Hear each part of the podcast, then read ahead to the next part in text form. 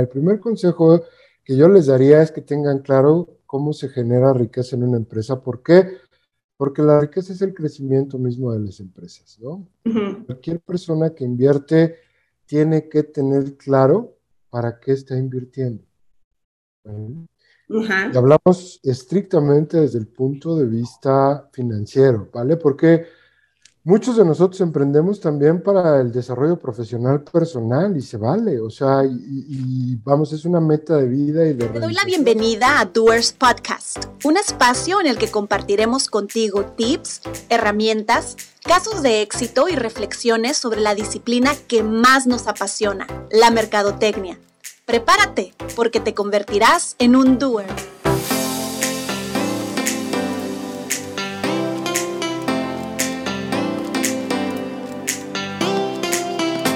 Buen día, estimados doers, ¿cómo están? Bienvenidos a un episodio más de Doers Podcast, el episodio 67, el tercero de esta segunda temporada, donde nos dimos un pequeño break, pero ahorita regresamos con bastante power, muy encarrerados y muy felices de poder seguir compartiendo con ustedes acerca de temas relacionados con los negocios, con el emprendimiento, con el marketing y en algunas ocasiones también con la educación. Y hoy ya vamos a hablar un poquito de todo, pero vamos a hablar como de educación financiera. El episodio de hoy se titula Analizando la rentabilidad de mi negocio. Y para ello, Obviamente no les voy a dar la cátedra yo porque a qué voy a estar jugando con eso, sino que tenemos a un experto del tema con nosotros como nuestro invitado.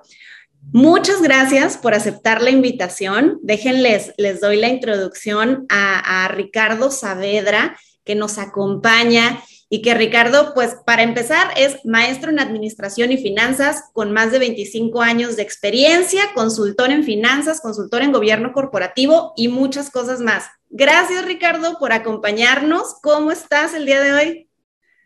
Muy bien, Pati, muchas gracias. Al contrario, este, gracias a ustedes por la invitación. Es un placer estar aquí con ustedes. Mil gracias. Eh, acuérdense que las bondades de poder utilizar herramientas como esta, digitales, es que podemos platicar con personas en cualquier lugar del planeta, ¿no? Entonces, yo estoy en Tijuana, como ya bien lo saben, Ricardo nos acompaña, si no me equivoco, desde Querétaro, en el centro, en el centro del país, este, pero, pero dispuesto completamente a platicarnos, instruirnos ponernos en contexto y a lo mejor hasta darnos un sapecito por ahí para que ah, tomemos bien las riendas del negocio. Analizando la rentabilidad de mi negocio. Bueno, Ricardo, eh, si no me equivoco, tú eres fundador de, de IDE. Cuéntanos un poquito para, para empezar a conocerte. ¿Qué es IDE eh, y qué, qué, es lo que hacen en IDE? Correcto, Pati. Bueno, en IDE, IDE es una empresa del cual tuve la suerte de fundar ya hace algunos años, ¿no? Este, nos dedicamos en principio a la educación, ¿no? Este, a la educación en general corporativa. O sea, somos especialistas en educación corporativa y hacemos consultoría sobre todo del tipo financiero, ¿no? O sea, estamos muy enfocados a las finanzas y a lo mejor todavía un poquito el antecedente antes de entrar a hablar de lleno del tema financiero y de, y de IDE en particular. Claro. Bueno, ya lo mencionaste, ¿no? Este, ahí eh, tenemos más de 25 años de experiencia eh, en la vida laboral, siempre en la iniciativa privada. Y bueno, hemos tenido la fortuna de pasar por, por, un montón de puestos, ¿no? Yo de formación soy ingeniero industrial. Como bien dices, tengo una maestría en administración de negocios y tengo un doctorado en, en la administración de proyectos, ¿no? Hemos estudiado como que toda la cadenita, pero toda la vida hemos trabajado en empresas, ¿no? Empezamos en la parte de producción, la parte de operaciones de las empresas y después descubrimos el camino del mal, ¿no? Vimos que de, de, las finanzas eran prácticamente, vamos, no es, que, no es que sean las más importantes dentro de ninguna compañía, porque sin duda todos los elementos que juegan dentro de una compañía son importantes. Sin embargo, las finanzas de alguna manera son el punto de referencia en las compañías para tomar decisiones respecto a si nos vamos por el camino A o por el camino B. Entonces, a partir de entender eso en mi carrera, que fue pronto en mi carrera, ¿no? Este, pues nos empezamos a ir por el camino del mal, ¿no? Entonces, este, vamos, he sido contralor de empresas, director financiero, director general también en las empresas, en algunas y este, y bueno, hace prácticamente 10 años tomamos la decisión de independizarnos, de trabajar por nuestra propia cuenta y es cuando fundamos IDE. ¿No? E IDE se enfocó mucho en la parte del desarrollo de educación corporativa, sobre todo en la parte financiera. ¿no? Hemos tenido la, la, fortuna de trabajar con, con muchas empresas este, importantes en esos aspectos y, y, bueno, llevamos ya prácticamente 11 años, este año cumplimos 11 años de, trabajar en esto y actualmente nos eh, trabajamos con empresas de diversos sectores, ¿no? Trabajamos mucho con el sector médico, que es un sector muy interesante en el estado de este tipo de temas. Y trabajamos también para el sector agroindustrial, por ahí damos también este, asesoría a la parte de algunas financieras, entonces, pues este es así como que en resumen el cómo hacemos todo esto, cómo se funda IDE y a lo que nos dedicamos actualmente. oye, Ricardo, y para, para ir entrando en calor y en controversias, ¿qué te enamoró de las finanzas? O sea, porque comenzaste diciéndonos, pues yo de inicio, mi carrera este, de licenciatura, pues soy ingeniero, ¿no? Entonces, ¿qué te enamoró de las finanzas que te inclinaste para qué lado? Bueno, fíjate, en principio te voy a contar la verdad, cómo fue esto. Yo, yo tuve un mentor al cual le agradezco mucho todo lo que me enseñó cuando estaba yo empezando en esto de, de, la iniciativa privada.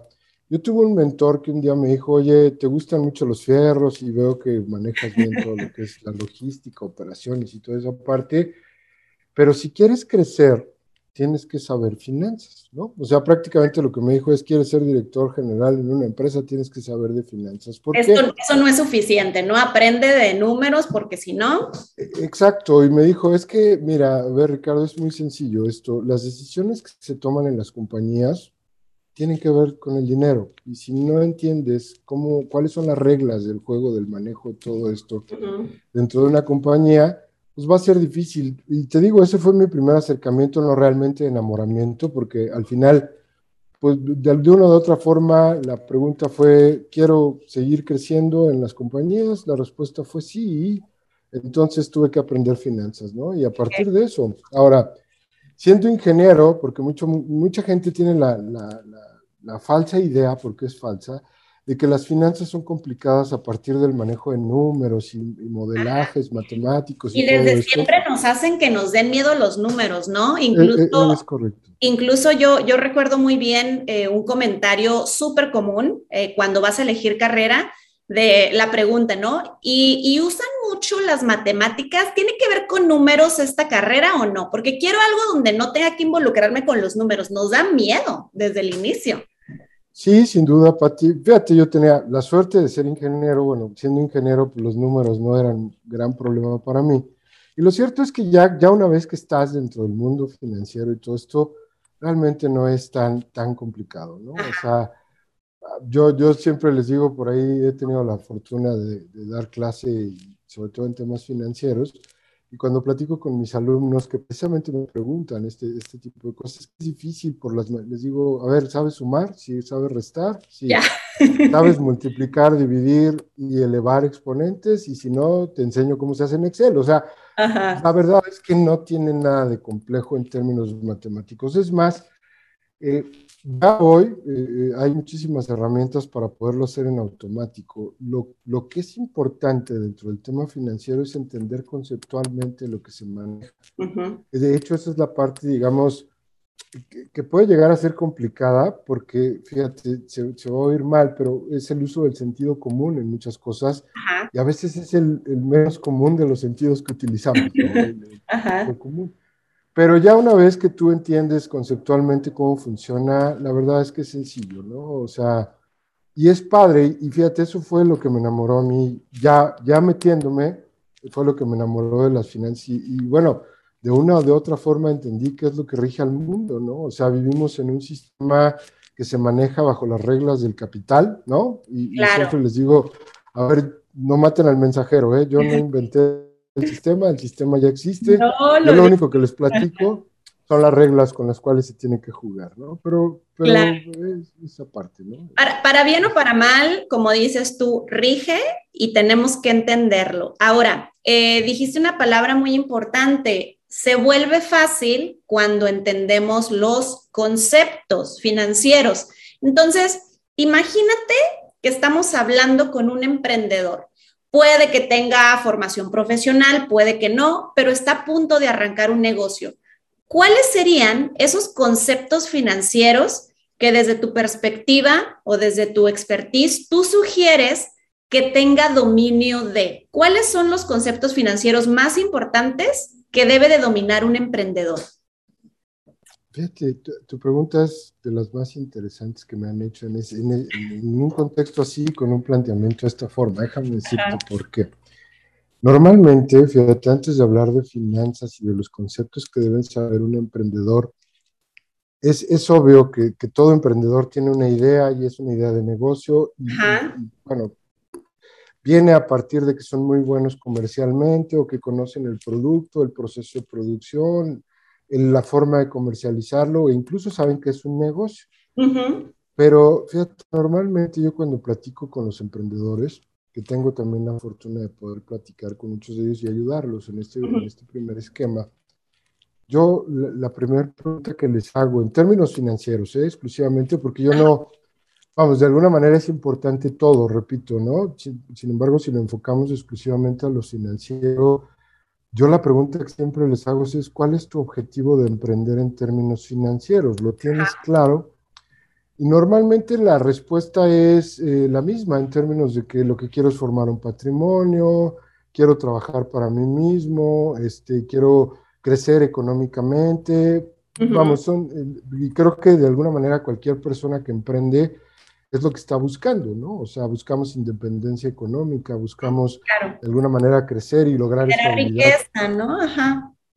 Es que bueno, fíjate, este asunto de la generación de riqueza y diste así como en el clavo, como que muchas veces no está tan claro, ¿no? Porque yo les digo, ok, te compro todos los argumentos que me acabas de dar y, y estoy de acuerdo en ellos. Ahora, ¿tienes idea de cómo vamos a lograr eso? Porque el problema no es solo vender, comprar, este, ganar dinero, o sea, no funciona de esa forma.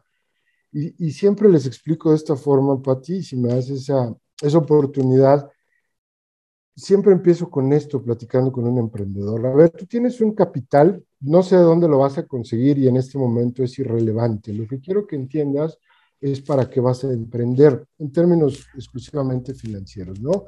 Yo les digo, imagínate que tienes un millón de pesos, ¿de acuerdo? Y ese millón de pesos, pues tú lo tienes ahí y sabes que quieres hacer algo con él para lograr todo lo que me dijiste, independencia económica, eh, generar un patrimonio, generar riqueza, ¿no? Pero el punto aquí es, a ver, imagina que tienes dos opciones con ese millón de pesos. La primera, fíjate, la más fácil en términos financieros y hablando como un inversionista netamente, es que tú ese millón de pesos lo metas a tasa libre de riesgo, es decir, que lo inviertas en CETES a un año y esos CETES hoy, que están con las tasas que están moviendo, pues están prácticamente al 6.5, ¿no?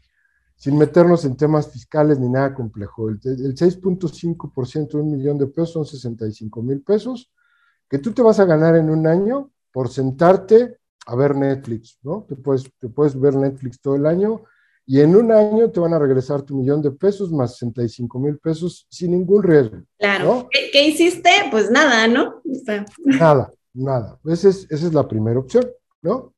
La segunda opción es que lo inviertas en un negocio. Y ahí viene la primera pregunta que normalmente un emprendedor nunca piensa. ¿no? ¿Cuánto quieres ganar? O sea, yo les digo, a ver, el mismo millón de pesos lo vas a invertir en un negocio. ¿Dónde? Vas a trabajar, o vas a poner gente a trabajar. Va a estar en riesgo porque si no te sale lo que planeaste, pues a lo mejor pierdes dinero, ¿no? O pierdes parte del dinero o lo pierdes todo. Entonces, a partir de eso, dime, ya te dije que sin hacer nada, CETES te da el 6.5 y no hay riesgo, ¿eh? porque, pues digo, la única forma es que, el, Banco de México quiebre y eso no, pues, es el apocalipsis, ¿no? El, el punto aquí es dime entonces cuánto quieres ganar.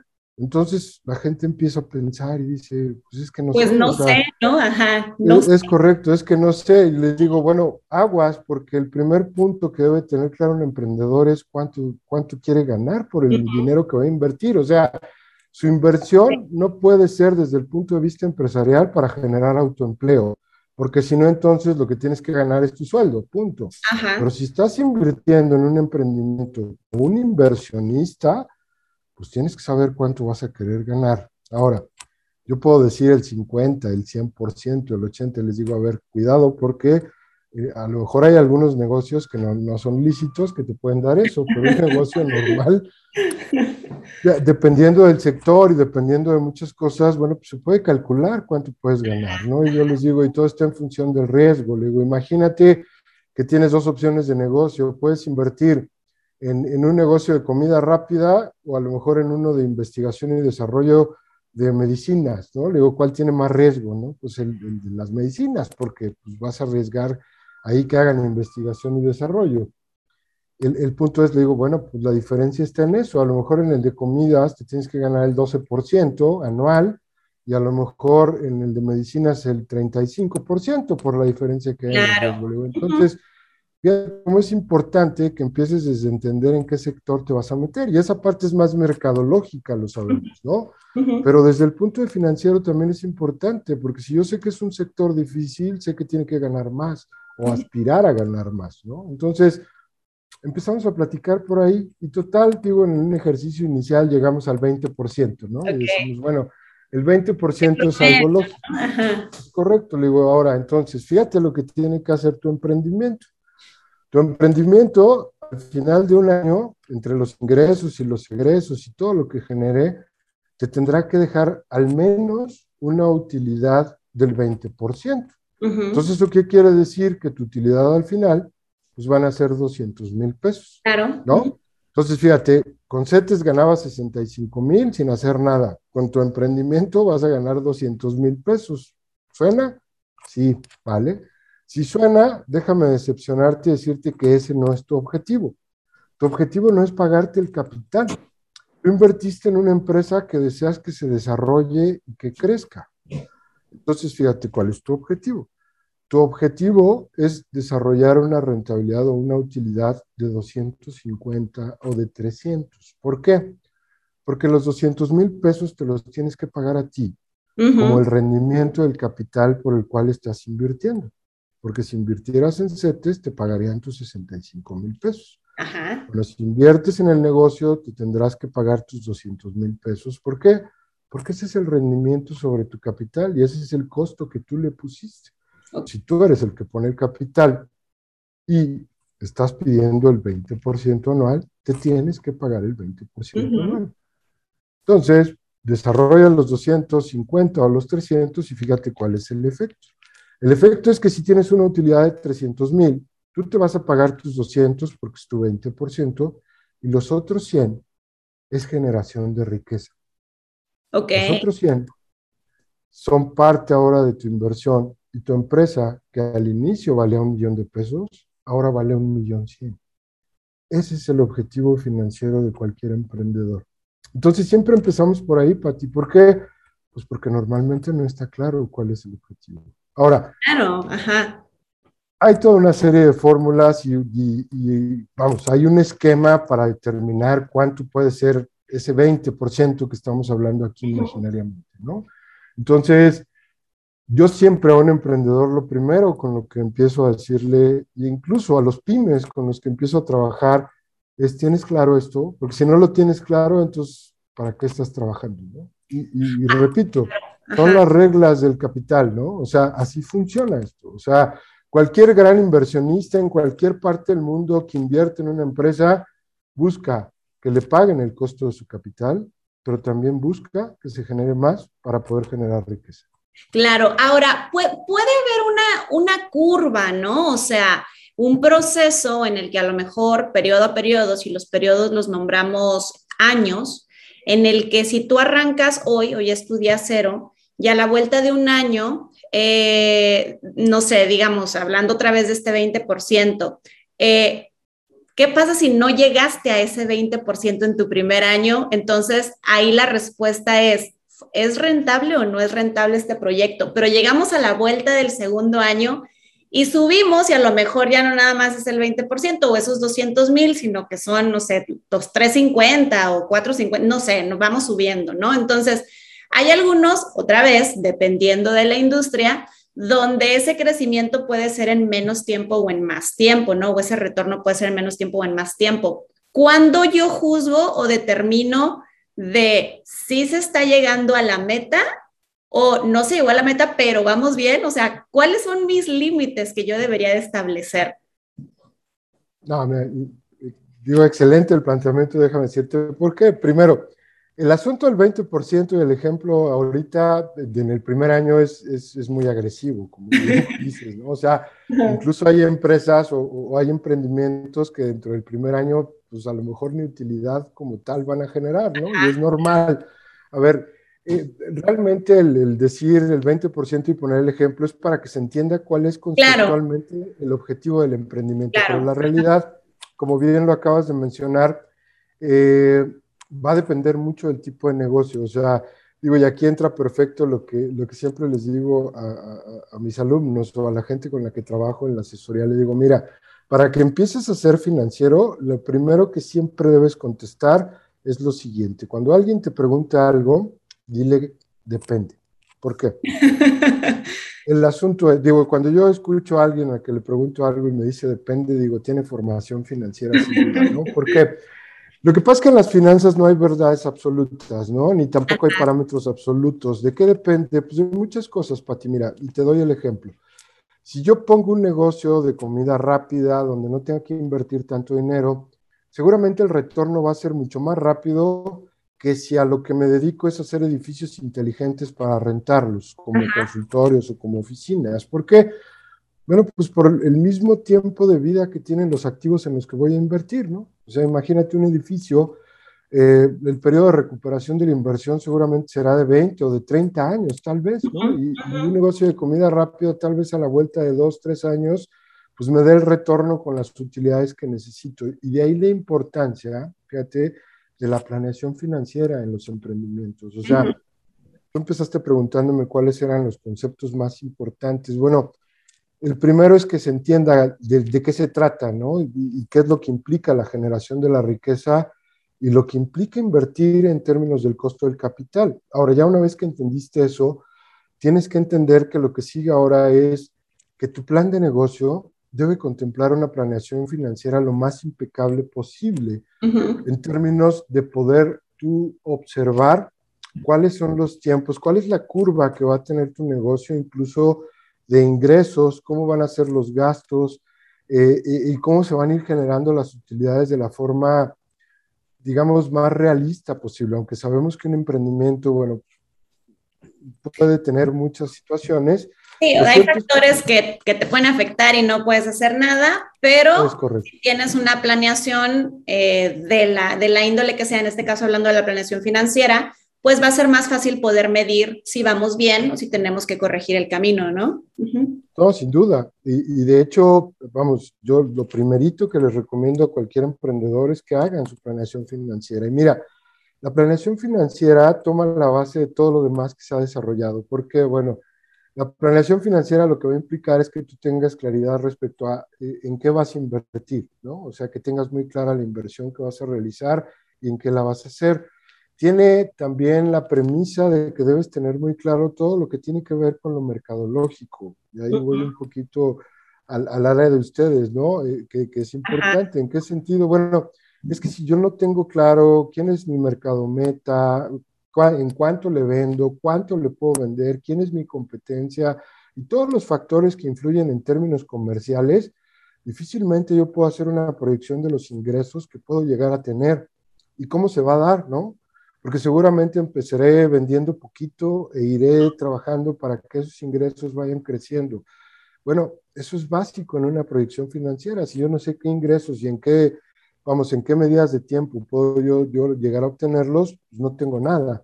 Y también, por otro lado, el estudio técnico de dónde me voy a ubicar y, y, cómo me voy a ubicar y cuánta gente va a trabajar conmigo, etcétera, etcétera, si yo logro cuantificar todo eso, entonces fíjate, yo tengo mi esquema de egresos bien definido. y con esto, yo puedo empezar a construir todo lo que necesito para esa planeación financiera y pues ver si desde el punto de financiera es, financiero perdón, es viable llevar a cabo el proyecto. ¿no? Entonces, esos son los conceptos más importantes y si te fijas, no es que hagas algo aparte de todo lo que tienes que hacer en tu, emprendimiento, es simplemente cuantificar. Es correcto, o sea, va dentro de, o sea, tú vas a tener que invertir en muchas cosas, eh, no solo en activos fijos, me refiero a maquinaria, instalaciones y todo eso, también vas a invertir en desarrollo, a lo mejor vas a tener que pagar consultoría, todo eso es parte de la inversión, pero si lo tienes todo claro y lo logramos cuantificar, tenemos un plan financiero que nos pueda dar viabilidad para 3, 5, 7 o 10 años de proyecto. Y ahí es donde vemos cuándo vamos a tener ese retorno y cuándo vamos a generar la utilidad, así como le acabas de decir. A lo mejor no, y lo más seguro es que no sea el primer año, ¿eh? pero tú no estás invirtiendo un año en un negocio y esa es la claro, diferencia claro. invertir en CETES, ¿no? Tú vas a hacer una apuesta a largo plazo. Exacto. Y en el largo plazo tienes que asegurar que te fue mucho mejor que si hubieras invertido en el mismo plazo a CETES. Exacto. Ahora, fíjate, este, retomando los conceptos que hablabas de la, de la planeación, eh, pues nosotros planeamos marketing, hacemos business planning también, nos damos cuenta que planear financieramente es importante. Ahora, vámonos al, al, al, lado oscuro, ¿no? Que el qué pasaría si no planeamos financieramente, cuáles son los riesgos de no hacerlo. O sea, el riesgo mayor y cuando, y cuando hacemos business planning o marketing planning, pues el riesgo mayor y el riesgo último, pues es que tu negocio fracase, ¿no? Este, obviamente. Pero, ¿qué consecuencias palpables pudiéramos tener de no hacer una planeación financiera de una manera adecuada? ¿Qué podría suceder? Mira, Pati, en el camino, en estos 20, casi 26 años de, experiencia, he tenido la fortuna de, conocer mucha gente que, emprende, que, es todo esto. Ah. Mira, normalmente yo platico mucho a veces el perfil de mucha gente que emprende. Es, tiene cierto nivel de experiencia en, su trabajo normal, trabaja para la iniciativa privada, trabaja para una empresa, conocen un producto, conocen la comercialización del mismo y bueno, tratan de replicar el modelo porque a lo mejor es exitoso. Y muchas veces lo hacen eh, careciendo de esto, así como lo mencionas, no hacen una planeación financiera de ningún tipo. A veces medio la hacen, a veces no la hacen, ¿no? a veces claro, y te lo pregunto porque va a ser también muy común que te topes con un negocio que aparentemente puedes ser exitoso y que llegas y le preguntas al dueño, al fundador, al emprendedor y oye, pues, este, ¿qué onda? Cuéntame de, de, de, cómo lo iniciaste. Ah, entonces no planeaste, no iniciaste con un plan de negocios, no iniciaste y con es probable, o sea, no iniciaste con una proyección financiera, órale, ¿y cómo te ha ido también, no? Entonces, no quiere decir que si no planeas eh, vas a tener cero éxito, pero cuáles son los riesgos. A lo mejor estás en, cinco y pudieras ya estar en siete o pudieras ya estar en ocho, no sé. Bueno, fíjate, aquí lo, tengo que indicar. No lo voy a decir yo, lo dicen las estadísticas. o sea, la estadística es ocho de cada diez. Fracaso. sí, exacto. Entonces, ahorita tú le decías, ¿cuál es el riesgo que pegas tu negocio? Y, bueno, hablando del perfil de gente que te, que te comentaba, a lo mejor se salen de trabajar con su liquidación, ponen su negocio y luego hipotecan su casa o, se endeudan por ahí. Y el riesgo que tienen es que si no sale el negocio, pues ya pierden todo, todo patrimonio en juego, ¿no? Pues de, alguna manera muchos años de trabajo y, todo lo que habían logrado con su trabajo se pone en juego en términos económicos. Entonces, ese es el riesgo. Eh, no hay duda y, conozco gente que con que sin haber hecho ninguna planeación, tal como lo dices, les ha ido muy bien, porque hay casos de éxito así. Sin embargo, déjame decirte algo, yo de todos esos casos de éxito, el común denominador que encuentro es que utilizan mucho el sentido común.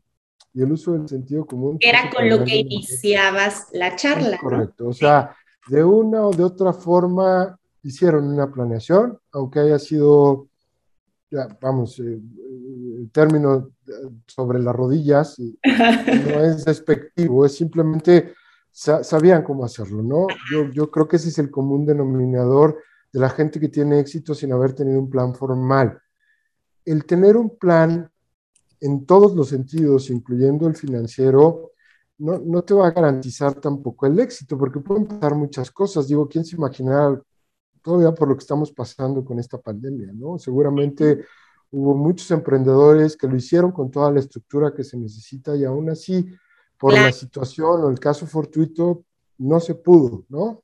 Pero de alguna manera es algo excepcional y hay factores que lo pueden, que lo pueden afectar, sin duda. Pero de alguna manera no es que te garantice el éxito, pero te asegura mayor estructura para poder tener claro hacia dónde tienes que llegar. Claro. Y hacia dónde tienes que ir.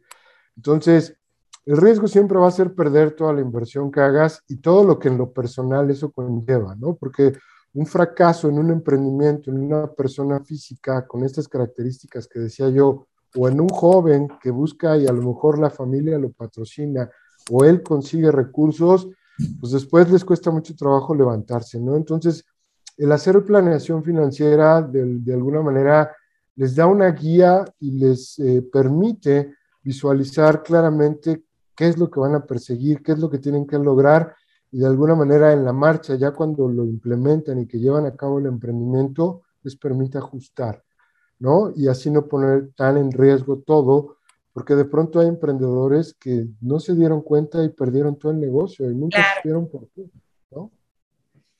Claro, y, me voy a, regresar a una de las eh, primeras cosas que nos decías junto con el tema eh, del, sentido común, este, bueno, hablando de eso, ¿no? Eh, a lo mejor cuando arrancas un proyecto dices, híjole, que como lo que decíamos, qué complicado todo esto en las finanzas y como lo clasificas como muy complicado, lo dejas de lado y lo vas pateando y lo vas pateando y lo vas pateando y te quedas sin un análisis, ¿no? Pero a lo mejor, digo, y, y asumiendo que los conceptos puedan ser fáciles de entender, eh, a lo mejor ya hasta sabe más de lo que piensa, ¿no? No sé, o sea, si ya se está involucrando un emprendedor en un, en un negocio, este, y como dices tú, lo hizo en, escribió todo en una hoja, pero de árbol, eh, a lo mejor y sabe más de lo que piensa, por ese mismo sentido común. Normalmente así es, normalmente así es, te voy a decir eh, yo, ahorita haciendo referencia a lo que dices, ¿no? Normalmente el emprendedor prefiere meterse en su idea, en su producto, en el desarrollo de todo eso, en la, en la parte sexy, ¿no? Diría nuestro amigo Landare. Este, sí. Sin embargo, déjame decirte algo, cuando el emprendedor entiende cómo se manejan los números, si ve su plan y ve su desarrollo, le parece más sexy, ¿no? ¿Por qué? Porque cuando ve que sí es viable, cuando ve que los números van, y de que si es algo que él pueda alcanzar, se da cuenta de que lo único que le faltaba normalmente es la estructura correcta. O sea, el sentido común lo tiene y a lo mejor lo que le falla es la estructura. Y, bueno, sin duda a muchos de nosotros los números es, ay, qué cansado ponerme a hacer números, ¿no? O sea, es más padre pensar en los colores, en la marca, es más padre, sin duda, ¿no? Te, divierte más. sí, es más divertido, pero fíjate, cuando empiezas a trabajar con ellos y empiezas a estructurar todo y le dices, a ver, esto así, ¿cómo vas a hacer esto así? Oye, ¿y cuánto crees que puedas vender? ¿Y el precio cómo lo ves? Pues ya estudiaste, y vas armando todo y al final dicen, ah, caray, sí genera riqueza. Muy bien. te, juro, y, me encanta esa parte, de la, del trabajo que hacemos nosotros, porque cuando llegan a ese punto y, lo ven, dicen, es viable, sí voy. Y, le dan con todo, ¿no? Porque ya entendieron cómo funciona, ven todos los aspectos que tenían que contemplar para armar su plan financiero y tienen ya aterrizado muy claro cuál es el objetivo en términos económicos que tienen que buscar eso sin duda les facilita el camino mucho. Claro. Claro. Y bueno, antes de, antes de, cerrar con la última pregunta y recapitulando, decías también, eh, bueno, hay eventos fortuitos como el que estamos ahí atravesando que siempre pueden afectar, ¿no?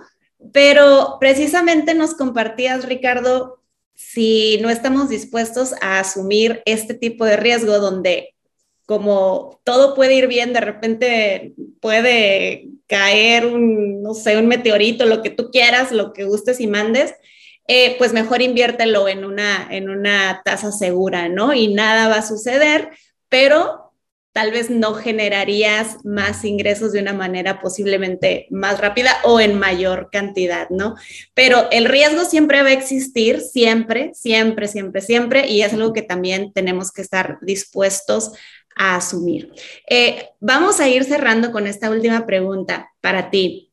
Eh, aprovechando que, te tenemos en este, en este programa el día de hoy, en este episodio, ¿cuáles son esos tres consejos finales, obviamente relacionados con el tema financiero, que tú le darías, bien sea a un emprendedor o a alguien que lleva las riendas de una pequeña empresa?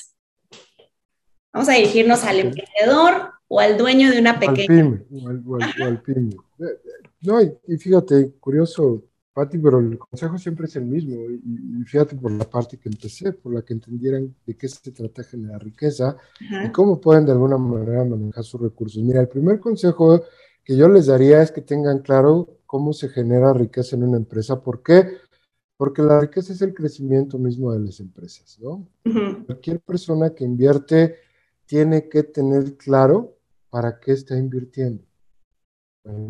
Y hablamos estrictamente desde el punto de vista financiero, ¿vale? Porque muchos de nosotros emprendemos también para el desarrollo profesional personal y se vale, o sea, y, vamos, es una meta de vida y de realización, pero desde el punto de vista financiero debemos tener muy claro lo que implica emprender y qué es lo que buscamos para emprender, al menos en el sistema en el que vivimos, no hay otro, o sea, aquí invertimos para generar riqueza, ¿no? Para que nos genere una ganancia también. Sí, sí. Ese sería el primero. El segundo, hay que educarnos financieramente, no es complicado. O sea, a un emprendedor le diría, planeas tu plan financiero dentro de tu plan de negocio y lanzamiento de tu emprendimiento, porque es importante que tengas total claridad respecto a lo que implica esto económicamente, porque lo que truena un negocio siempre es lo económico. O sea, un, es, es, como cuando uno se muere, dicen, ¿cuándo te morís? Cuando te falló el corazón, ahí es cuando se murió la persona. No sé si le algo antes a una empresa igual. Cuando se va a la quiebra, se acabó la empresa. Entonces, esta parte es súper importante, el saber hacer un plan financiero y el saber lo que implica todo conceptualmente ese plan financiero. Y a un pyme le diría lo mismo. Mira, me he encontrado con muchos pymes y, para los cuales he tenido la fortuna y la suerte de trabajar, que aunque emprendieron y tienen un negocio en marcha y aparentemente les va muy bien, pues a la hora que revisamos su situación financiera nos llevamos algunas sorpresas, ¿no? Sí. Y les decimos, bueno, mira, qué bueno que lo hicimos a tiempo porque un año más así y hubiera pasado esto, ¿no? Ya, ya no podía sobrevivir un año más con la presión así de alta. Es correcto, es correcto, ¿no? Y por eso, mira cuánto te están costando los créditos y mira aquí cómo podríamos hacerlo de otra forma. Entonces, el que se conozca también el, manejo de la estructura financiera de una compañía es básico para un pyme y el que haga también planeación financiera. Esto se tiene que hacer cada año. O sea, cuando analizamos el plan de negocio de un emprendedor, a lo mejor lo hacemos a cinco años, correcto, pero sabemos que las condiciones son cambiantes y cada año hay que ir ajustando y hay que ir mejorando y adaptándonos a la situación que vivimos, ¿no? Entonces, para mí ese sería el segundo consejo en términos de esto. Y el último, el tercero, es midan los riesgos. Tú lo dijiste ahorita muy bien. Si no quieren correr riesgos, hay muchas opciones en términos financieros, pero en las finanzas hay una máxima, Patti, que te dice a mayor riesgo, mayor ganancia, y no se rompe con nada. Ahora, obviamente, el trabajo de nosotros, los financieros, es todo el tiempo estar buscando cómo generar más con, el menor riesgo, posible. Es correcto. O sea, vamos en contra de lo que se plantea pero hay que saber que la realidad es que funciona así. Entonces, midamos también nuestra aversión al riesgo cuando decidamos emprender, ¿no? O sea, hasta dónde queremos, hay que ser cuidadosos, se puede emprender de muchas formas y si no quieres emprender porque implica mucho riesgo, mucho trabajo y a lo mejor mucho esfuerzo, que de hecho lo implica, bueno, pues a lo mejor hay otro tipo de inversiones que pueden hacer que tu patrimonio crezca, solo que hay que tener un poco de educación en este sentido y buscar las opciones correctas.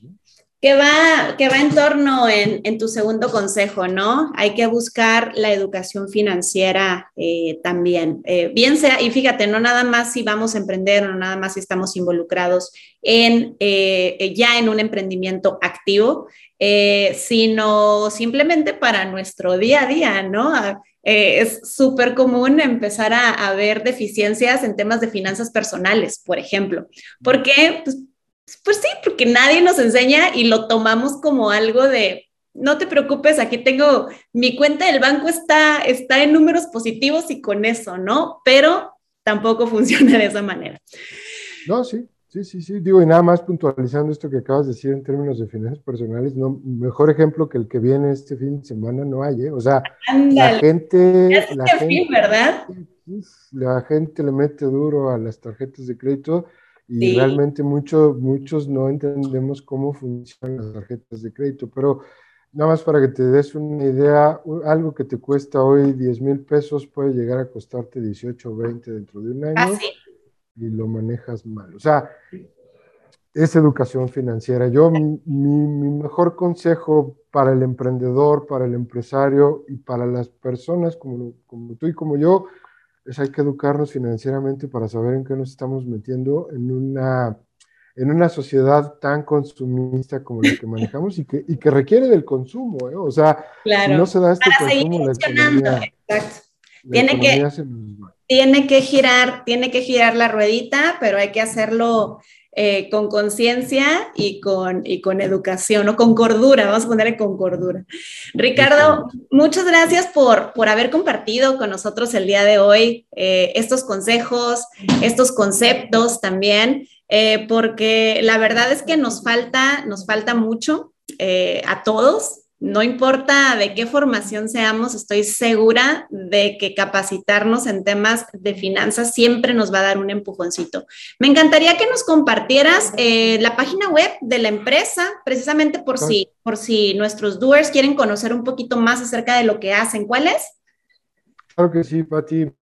Mira, es ID con H al final, una latina de dedo, una E, una H, .com.mx, ahí están nuestros contactos, este, digo, estamos obviamente para servirles cualquier duda que tengan por ahí, por ahí estamos en contacto sin problema. Perfecto. Y, al contrario, Patti, muchísimas gracias por el espacio, es un placer como siempre platicar contigo. Gracias, Ricardo. Y de con h al final, eh, para, que, para que puedan ponerse también en contacto con, con Ricardo y si buscan algún tema de, de, consultoría en temas financieros, bueno, pues aquí están en el camino correcto.